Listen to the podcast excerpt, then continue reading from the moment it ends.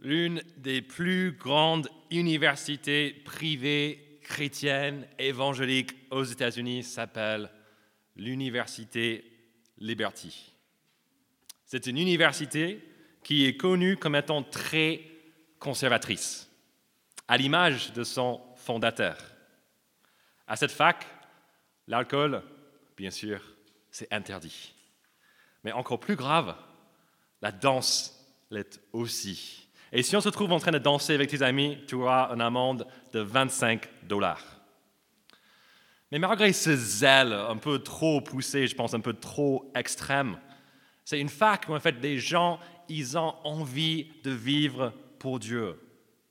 Par conséquent, c'était avec beaucoup de surprise que j'ai découvert le mois dernier que le fils du fondateur, qui est devenu président de cette université après la mort de son père en 2007, a démissionné pour des raisons suspectes. Il y avait une photo de lui sur les réseaux sociaux avec son bras autour d'une femme, pas sa femme, une jeune femme. Les deux pas totalement habillés. Et puis encore, lui, il avait un verre à la main qui ressemblait vraiment à une boisson alcoolique. L'image m'a choqué. C'est vraiment le président de cette fac. Je connais cette fac. J'ai des amis qui ont étudié là-bas. C'est, c'est n'importe quoi. Mais quelle hypocrisie. Et c'est encore un autre chrétien connu qui a été exposé comme hypocrite par les autres. Mais non, ce n'est pas les autres qui ont posté cette photo. C'est l'homme lui-même. Et il n'en avait pas honte. Il n'était même pas prêt à démissionner, même si ça a créé un gros scandale. C'était seulement dans la foulée, quand un jeune homme a avoué qu'il avait une relation sexuelle avec la femme du président pendant huit ans, avec l'approbation du président, qu'il a enfin dû démissionner. C'est assez trash, n'est-ce pas, comme histoire? Et en partant, en fait, l'homme, il ne voulait pas avouer son péché. Il a dit, moi, j'ai rien fait. Moi, j'ai rien fait de mauvais. J'ai pas péché. Et parce que l'école ne voulait pas euh, avoir un procès et ce genre de truc, en fait, ils ont dit, mais juste, mais part. Et il est parti, vous savez quoi, avec 10 millions d'euros d'indemnité de la part de la fac. En tant que chrétien, qu'est-ce qui se passe quand on entend une histoire comme celle-ci? Je pense que cela nous frustre, n'est-ce pas?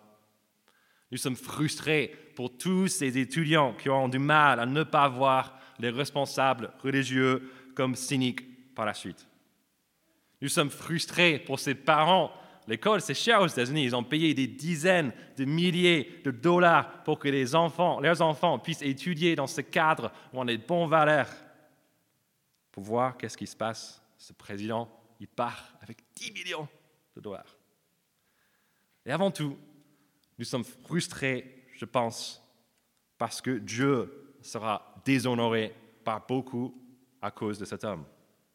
Beaucoup vont penser que c'est juste une preuve de plus que le christianisme, c'est n'importe quoi. Les chrétiens, ils sont juste comme nous, mais c'est encore pire parce qu'ils disent une chose en public, ils en vivent une autre en privé. Si c'est votre avis, Peut-être c'est votre avis par rapport aux chrétiens.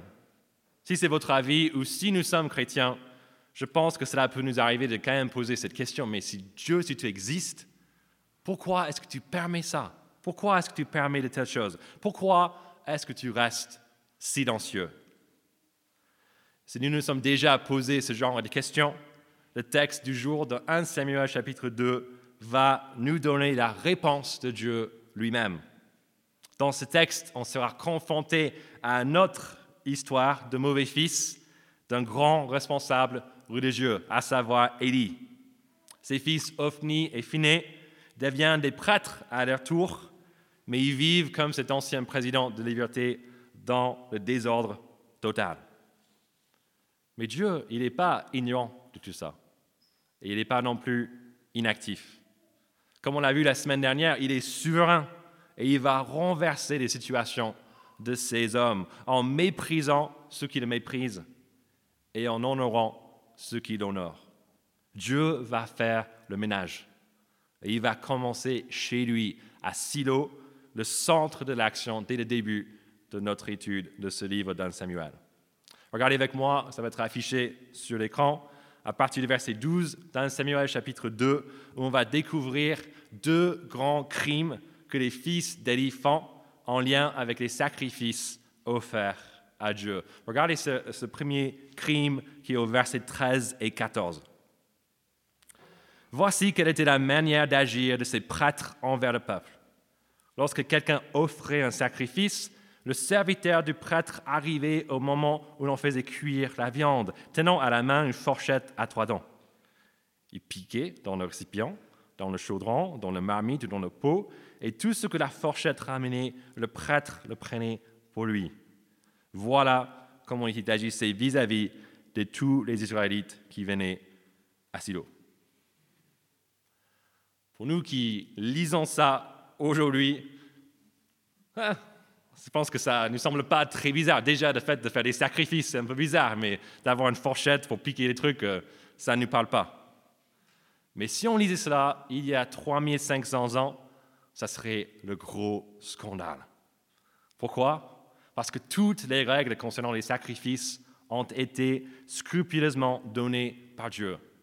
Et cette pratique n'en fait pas partie. Dans son système, Dieu y pourvoit pour ses prêtres ils ont une part, ils ont même la meilleure part de tous les sacrifices offerts devant lui. Les prêtres ne sont pas dans le besoin, ils sont même dans l'abondance. Ils ont la meilleure part. Mais malgré cette provision incroyable, les fils d'Élie désirent encore plus. On va créer cette fourchette à trois dents, on va le piquer dans votre viande aussi, et ça va être pour les prêtres. En fait, c'est du vol pur et simple. Mais Ophni et Phiné ne s'arrêtent pas là. Regardez les versets 15, qui décrit le deuxième crime. Avant même qu'on ne fasse brûler la graisse, le serviteur du prêtre arrivait et disait à celui qui offrait le sacrifice, Donne de la viande à rôtir pour le prêtre. Il n'acceptera pas de ta part aucune viande cuite. C'est de la viande crue qu'il veut. Alors que ce premier crime s'est peut-être passé inaperçu par certains, on voit au verset 16 que ce crime-là, ça s'est remarqué par les gens. Parce que tout le monde sait qu'avant de donner la viande aux prêtres, avant de leur donner leur part, en fait, on est censé sacrifier cette viande. Qu'est-ce que ça veut dire? Ça veut dire donner à Dieu. On n'est pas en train de, quelque chose pour donner aux prêtres directement on donne à Dieu tout, et puis c'est distribué aux prêtres, c'est distribué aux gens par la suite. Et c'est quelque chose que Dieu il a prévu, que la graisse qui est brûlée lors de la cuisson de la viande, lors de ce moment de sacrifice, ça c'est pour Dieu. Point. C'est seulement après cette étape essentielle que les prêtres recevaient leur part et la meilleure part en plus. Mais ici, ici les fils d'Élie établissent une pratique où avant même de sacrifier la viande, la viande une partie leur est donnée. Et ici, on ne vole pas simplement du peuple, on vole Dieu lui-même. Et on apprend au verset 16, si un homme ne voulait pas que son sacrifice soit donné aux hommes qu'on voulait, mais en fait, moi, je veux offrir mon sacrifice entièrement à l'Éternel. Qu'est-ce qui se passe? Ses fils d'Élie le prenaient par force. C'est un mépris effronté pour Dieu et pour ses sacrifices, comme le verset 17 nous le dit. Mais les crimes d'Élie ne sont pas encore à leur comble. Regardez le verset 22. Il, donc Élie, c'est leur père, il a apprit aussi qu'il couchait avec les femmes qui se rassemblaient à l'entrée de la tente de la rencontre en plus de voler leurs compatriotes, en plus de voler Dieu lui-même, qu'est-ce qu'ils font? Ils sont en train de coucher avec des filles juste devant l'église. C'est vraiment n'importe quoi. Et peut-être qu'on comprend, mais en fait, être prêtre, c'est difficile. Être prêtre, être célibataire, du coup, un peu de promiscuité sexuelle, c'est pas si grave que ça. Le seul problème avec ce raisonnement, c'est que les prêtres dans la Bible n'étaient pas célibataires. L'idée des prêtres célibataires est une invention des hommes qui arrive dans l'Église environ 600 ans après la résurrection de Christ. Ces prêtres ont le droit se marier. Et en fait, ces prêtres sont mariés. Il y a même une de leurs femmes qui est enceinte d'après le chapitre 4. Ces prêtres ont la possibilité de vivre une vie amoureuse, de vivre une vie de famille, mais encore ce que Dieu leur donne n'est pas assez. Ils couchent avec d'autres femmes. Peut-être qu'ils veulent être comme les prêtres de d'autres religions de l'époque qui associaient la prostitution avec à leur culte. Mais ce qui est certain, c'est juste qu'ils se fichent de Dieu, ils se fichent de ce que Dieu veut pour eux. Ils ne sont pas en train de servir Dieu dans la pureté comme les prêtres sont censés le faire. Ils se servent plutôt de leur position pour satisfaire leur avarice, leur gourmandise et leur luxure. En voyant tout cela, vraiment n'importe quoi, je pense qu'on peut se demander, mais pourquoi, comment les prêtres de l'Éternel peuvent tomber dans de telles pratiques La réponse, en fait, c'est au tout début de notre passage de ce soir, le verset 12. Les fils d'Élie sont des vauriens. Et dans l'original, les fils, ils sont, ça s'appelle les fils en fait, de Beli Yaal. Donc, Beli, ça veut dire dans l'original sang, et Yaal, valeur. Donc, c'est les fils qui sont sans valeur. Ce titre, ce titre Belial est aussi celui de la reine des enfers. Et c'est un titre qu'Anne a utilisé la semaine dernière. On se souvient, elle était en train de prier. Le prêtre pensait qu'elle était ivre. Il est venu, il dit Anne, mais va cuver ton vin. Et Anne a dit, non, non, non, ne prends pas ta servante pour une femme légère. Ne prends pas ta servante pour une fille de Belial. Anne n'était pas une bonne à rien, mais ses garçons, oui. Les fils d'Élie ne ressemblent pas à Dieu, ils ne ressemblent pas à l'Éternel, mais plutôt à la chef des enfers. C'est comme la fin du verset 12 nous le dit, regardez, ils ne connaissaient pas l'Éternel des prêtres qui résident et qui servent dans la maison de Dieu lui-même. Les deux hommes le mieux placés de tous les peuples, tout près de l'autel et de, tout ce qui se passe par rapport au culte. Ces deux hommes finissent par ne pas connaître Dieu. Mes amis, si jamais on pense qu'on est chrétien grâce à nos parents, grâce à notre famille, grâce à notre jeunesse passée dans l'Église, grâce à notre appartenance maintenant même à, cette Église, l'Église Les Deux Rives, même si nous avons une position de responsabilité au sein de l'Église, même si on est pasteur. Tout cela n'est pas forcément un signe qu'on connaît réellement Dieu. Nous pouvons être comme ces fils d'Ali ou l'ancien président de Liberté, nés dans une bonne famille, haut placés, respectés par tous, mais pas en relation avec le Dieu qu'on est censé servir. Mais comment peut-on savoir si on connaît Dieu ou pas? Jésus nous dit qu'on peut reconnaître un arbre par ses fruits. Et c'est ce qu'on voit dans ce texte, n'est-ce pas? Quels sont les fruits des fils d'Élie? Que font-ils? Ils ne sont pas satisfaits de la situation privilégiée que Dieu leur a donnée. Non, ils volent le peuple. Ils volent Dieu. Ils couchent avec plein de femmes devant l'Église. Ils, n'écoutent pas l'avertissement de, de leur Père au verset 25. Ils ne font rien d'utile. C'est pourquoi ils sont identifiés comme ça, les fils de Bélial, les fils sans valeur. Et nous, est-ce que nous connaissons Dieu? Si on regardait notre vie, quels seraient les fruits qui montrent qu'on connaît vraiment Dieu? Parce que si on connaît Dieu, je pense que ça va se voir. Trop souvent, je pense qu'on peut oublier que notre foi ne se résume pas à 15 minutes de lecture par jour, à de bonnes valeurs, à même une envie d'aimer plus. Le christianisme, le vrai christianisme, est une relation personnelle avec le Dieu Tout-Puissant, avec le Créateur, avec le Maître de l'univers. Et si on a vraiment rencontré ce Dieu-là, si on le connaît et si on passe du temps avec lui régulièrement, on ne va pas être le même.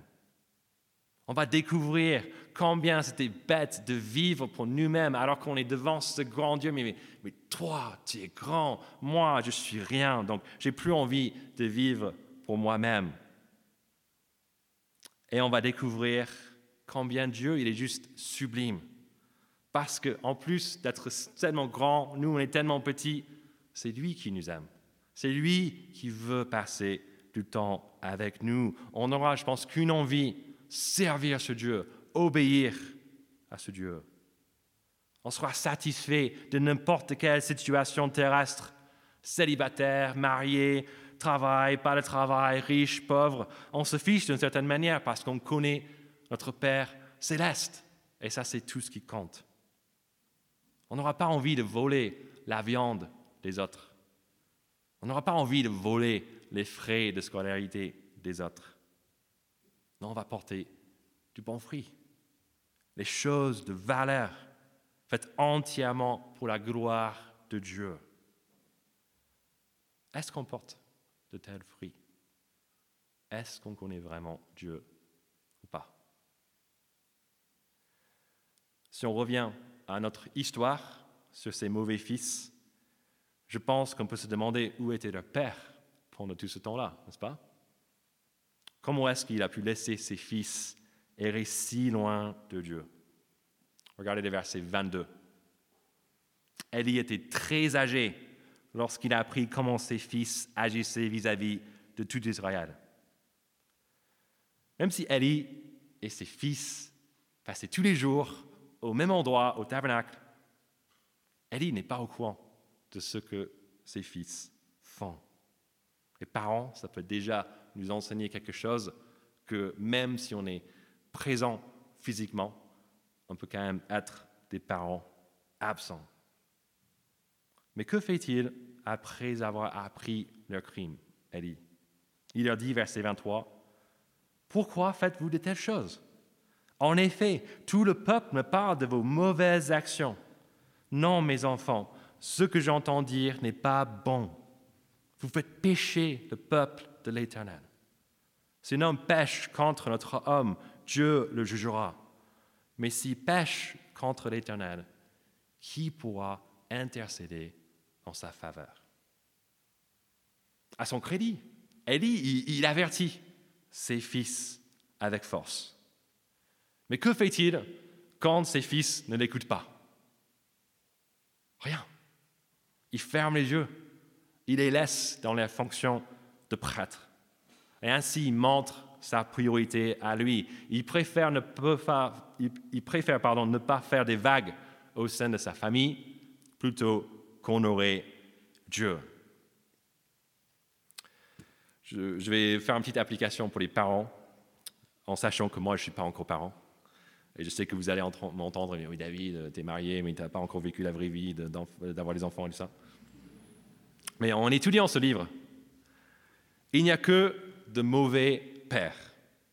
Des pères qui sont absents, des pères qui sont trop lâches pour vraiment bien reprendre leurs enfants. Élie, il est. Samuel, même notre héros, il va en devenir un aussi. Saül, même chose. Même le grand roi David, c'est un père terrible. J'ai l'impression que personne dans ce livre ne priorise ce ministère primordial qu'est l'éducation de ses propres enfants. Parents, surtout vous, les pères, je ne vois pas beaucoup, mais il y en a quand même quelques-uns ici. Faites mieux, s'il vous plaît. Soyez là, pas seulement physiquement, mais intimement là pour vos enfants. Enseignez-les, reprenez-les quand il le faut à la fin du verset 25, regardez, l'enjeu ne pourrait pas être plus grand. Le destin éternel de vos enfants est en jeu. Donnez tout pour qu'ils craignent et connaissent leur Dieu. Et si vous trouvez que je suis un peu trop sévère, je vous cible, sachez que je veux que vous me disiez exactement la même chose si jamais Dieu me donne d'avoir les enfants un jour. La situation spirituelle de la famille d'Eli, c'est vraiment pas terrible, n'est-ce pas? Mais jusque-là, tout va plus ou moins bien.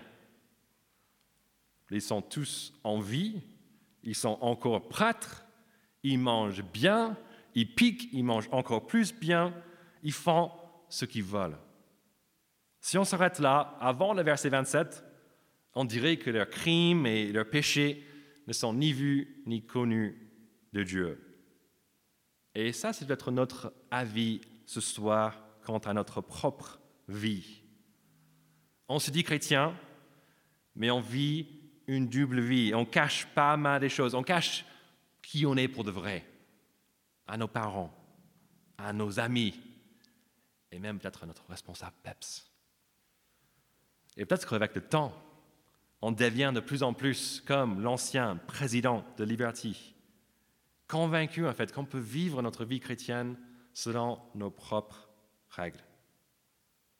Si c'est le cas, je nous encourage fortement à ne pas laisser le fait que tout semble aller bien nous bercer dans une fausse illusion de sécurité. Ne pas subir le jugement de Dieu maintenant ne veut pas dire qu'il n'existe pas. Comme on va voir, Dieu, il est au courant de tout et on aura besoin de rendre des comptes devant lui un jour.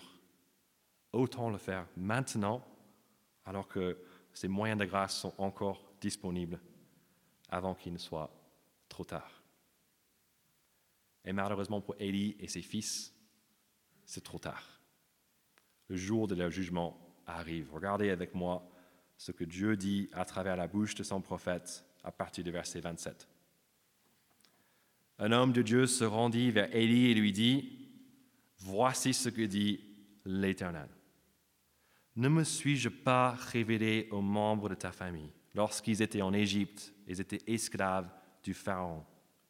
Je les ai choisis parmi toutes les tribus d'Israël pour être à mon service en tant que prêtre, pour monter à mon autel, pour brûler le parfum, pour porter les feux devant moi. Et j'ai donné à la famille de ton père tous les sacrifices passés par le feu qu'offrent les Israélites. Pourquoi traitez-vous avec mépris mes sacrifices et mes offrandes, ce que j'ai ordonné de faire dans ma demeure. Et comment se fait-il que tu accordes plus d'importance à tes fils qu'à moi? C'en est au point où vous vous engraissez des meilleures parts de toutes les offrandes d'Israël, mon peuple. Avant de juger Élie et ses fils, Dieu lui rappelle d'abord la grâce qui leur a été faite. Les ancêtres d'Élie étaient esclaves en Égypte avec le reste du peuple et Dieu les a sauvés.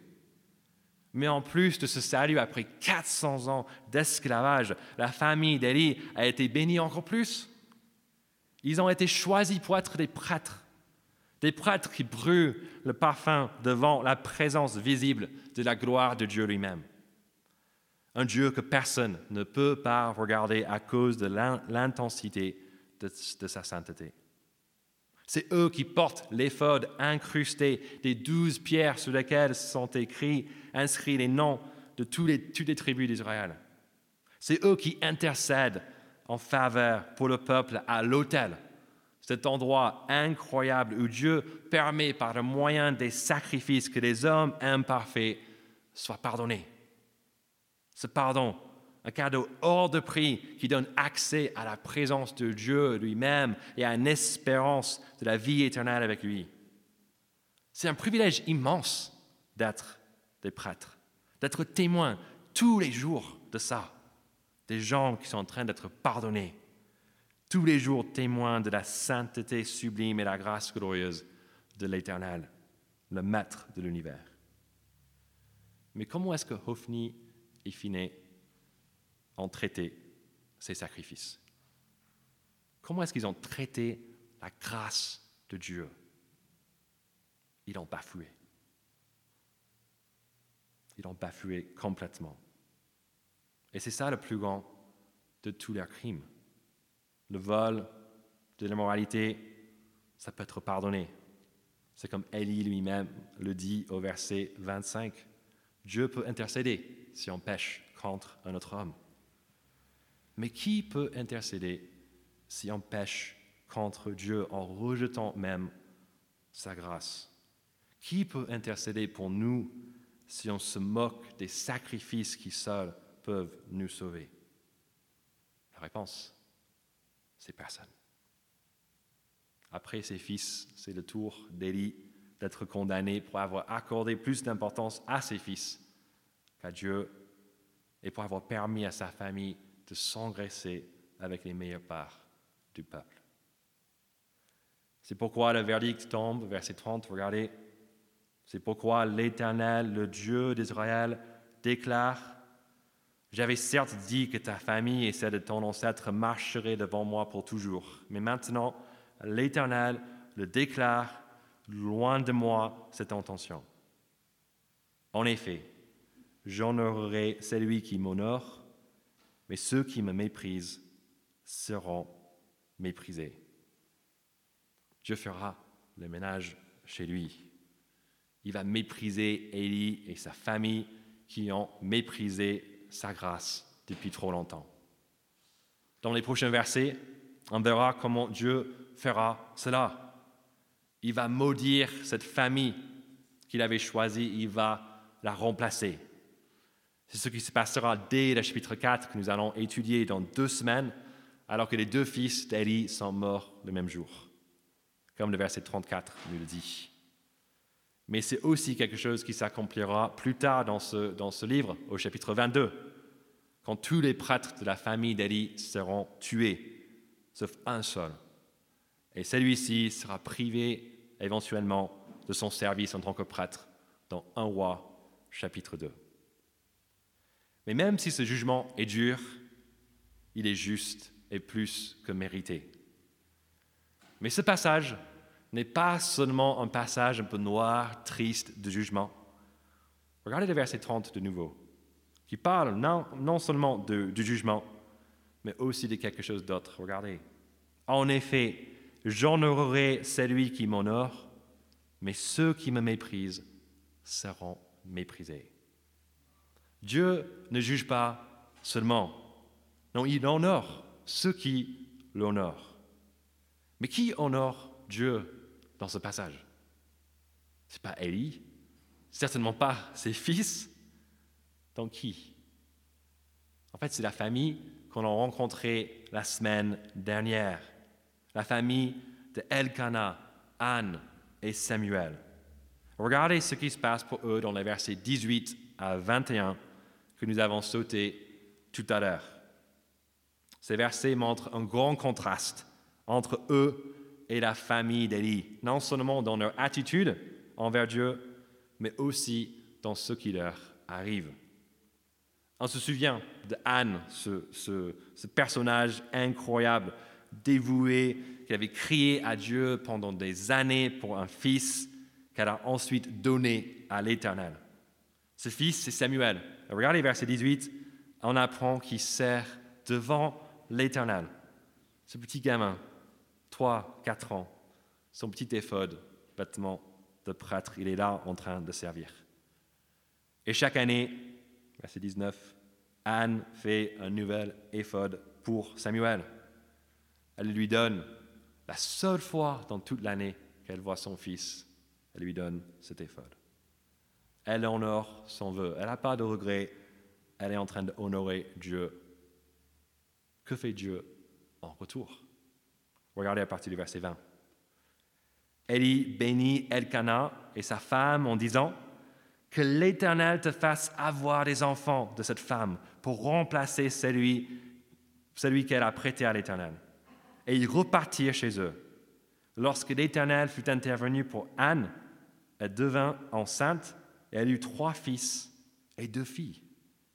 Quant au jeune Samuel, il grandissait devant l'Éternel. Mardi, à notre réunion staff, mon collègue Jonathan disait que cette partie de l'histoire nous donne envie de pleurer. Et je pense que je suis d'accord. Quand on pense à toute la souffrance qu'Anne a vécue à cause de sa stérilité, à toutes les provocations de Penina pendant toutes ces années, au fait que Anne a donné son seul fils à Dieu, c'est juste incroyable. Si quelqu'un mérite d'être honoré par Dieu, c'est elle. Et pour nous qui souffrons, nous pouvons laisser ce qui arrive à Anne nous encourager. Sa stérilité, sa souffrance avait un but. Dieu l'a permis pour qu'elle soit amenée à crier à lui et à lui consacrer son premier enfant. Dieu voulait utiliser Samuel, comme on va voir dans un instant. Anne est déjà honorée d'être sa mère. Mais encore, Dieu l'honore avec cinq enfants de plus. Et cette fois-ci, elle peut les garder à la maison. Dieu sait comment honorer ceux qui l'honorent. Même quand c'est dur, même quand on passe par des moments noirs et difficiles, Dieu, il est toujours digne de notre confiance, de notre honneur. Mais Anne n'est pas la seule à être honorée dans ce passage. Samuel l'est aussi. Après les échanges décourageants entre Élie et ses fils, que se passe-t-il au verset 26 De nouveau, ce refrain revient comme le verset 11, 18, 21. Regardez, le jeune Samuel continuait à grandir. Il était agréable aussi bien à l'Éternel qu'aux hommes. Alors que les fils d'Élie vont de péché en péché, Samuel continue à grandir et à servir. Et il le fait bien de sorte qu'il soit agréable à l'Éternel et aussi aux hommes. Comment est-ce que Dieu va honorer ce jeune homme qui l'honore? On verra ça au verset 35, quand Dieu dit dans son jugement contre Élie, je ferai surgir pour moi un prêtre fidèle qui agira selon mon cœur et selon mon désir. Je lui construirai une maison stable et il marchera toujours devant celui que j'aurai désigné par onction. Dieu va faire le ménage chez lui, il va remplacer le mauvais prêtre et juge Élie par quelqu'un d'autre. Et dans les prochaines semaines, on va découvrir comment Samuel montera en puissance et deviendra le prophète et juge du peuple. C'est aussi Samuel qui désignera les premiers rois d'Israël. Et on verra par, par, la suite comment il laisse sa place à la famille de Tzadok, le prêtre fidèle, dans ce verset, parle. Dieu y commence chez lui et il traite chacun conformément à ses actes. Ceux qui le méprisent seront méprisés, mais ceux qui l'honorent seront honorés. C'était le cas pour les responsables il y a 3000 ans. C'était le cas aussi aujourd'hui, il y a un mois, pour l'ancien président de la fac chrétienne qui a déjà été méprisé pas mal et qui sera encore plus méprisé à la fin de sa vie s'il ne répond pas. Mais même si ce traitement commence un peu chez Dieu, chez les responsables, c'est quelque chose que Dieu il applique à tous. Il y a 3000 ans, il a honoré quelqu'un d'autre, la malheureuse Anne et son fils Samuel, qui l'ont honoré. Et aujourd'hui, il continue. La question pour nous est donc la suivante. Est-ce qu'on va mépriser ou est-ce qu'on va honorer ce Dieu? Si on le méprise, on a besoin de savoir que c'est encore plus grave que le mépris des fils d'Élie. On peut se dire, mais, mais comment ça? Moi, je ne suis pas un prêtre devant l'Éternel, je ne suis pas devant les sacrifices tous les jours comme eux. Et en fait, on est tous témoins, on est tous au courant d'un sacrifice encore plus grand que cela. Ce n'est pas le sacrifice d'un animal. Ce n'est pas non plus un sacrifice qu'il fallait répéter tous les jours, toutes, toutes les années. C'est un sacrifice qui a été fait une fois pour toutes. Et c'est un sacrifice qui répond parfaitement à l'énigme d'Élie au verset 25. Il a dit, si un homme pêche contre notre homme, Dieu le jugera. Mais s'il pêche contre l'Éternel, qui pourra intercéder en sa faveur? Quel est ce sacrifice qui règle ce problème? Qui peut intercéder pour nous tous qui avons méprisé le vrai maître de l'univers en prenant sa place et en vivant pour nous-mêmes? Écoutez ce que 1 Timothée chapitre 2, versets 5 et 6 nous disent. En effet, Il y a un seul Dieu et il y a un seul médiateur entre Dieu et les hommes, un homme, Jésus-Christ, qui s'est donné lui-même en rançon pour tous.